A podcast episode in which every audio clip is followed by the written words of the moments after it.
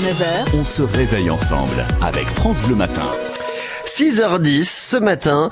Rendez-vous dans la science infuse, deux minutes au quotidien pour euh, parler science et puis surtout pour euh, comprendre euh, le monde qui nous entoure grâce à Jérémy Kérenet. Bonjour Jérémy.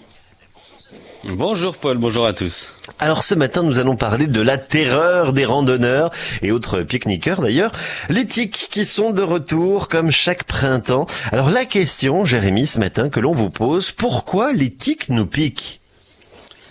Oui, nous avions déjà parlé ici hein, des piqûres de moustiques qui permettent à la femelle de pondre.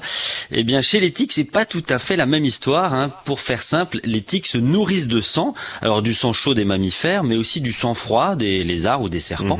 Et les tiques ont besoin de faire un bon repas à chaque fois qu'ils changent de stade dans la vie. En gros, ils font un repas pendant l'enfance, un pendant leur adolescence et un repas pendant leur âge adulte. Bah dites donc, c'est pas compliqué. Donc si je compte bien, Jérémy, chaque tique en fait peut piquer trois fois.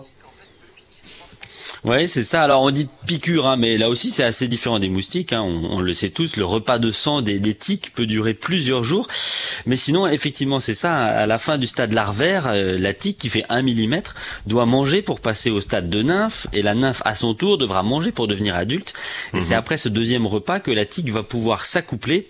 Et là, la femelle hein, va faire un troisième et dernier repas avant de pondre et de mourir.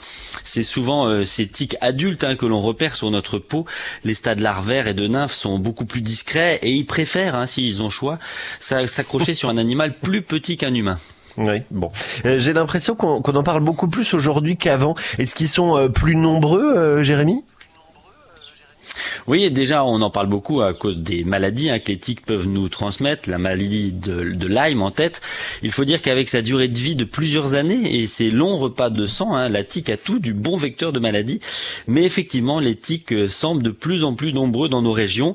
Il y a beaucoup d'hypothèses hein, pour expliquer ça. Euh, le réchauffement climatique, l'utilisation des insecticides qui nous privent de prédateurs naturels des tiques. Dans notre région, un chercheur du laboratoire Chrono Environnement a travaillé aussi sur l'influence du paysage sur euh, les proliférations de tiques, avec l'idée que certaines pratiques, comme le fait d'enlever les haies dans les champs, pouvaient favoriser leur extension. Merci Jérémy pour toutes ces explications sur l'éthique. On peut les réécouter hein, sur euh, francebleu.fr et puis on vous retrouve demain à la même heure avec une autre question. Est-ce que les chiens, avec leur flair très précis, hein, euh, peuvent faire office de test pour le Covid? Voilà la question qu'on vous posera demain matin. À demain Jérémy. À demain, belle journée.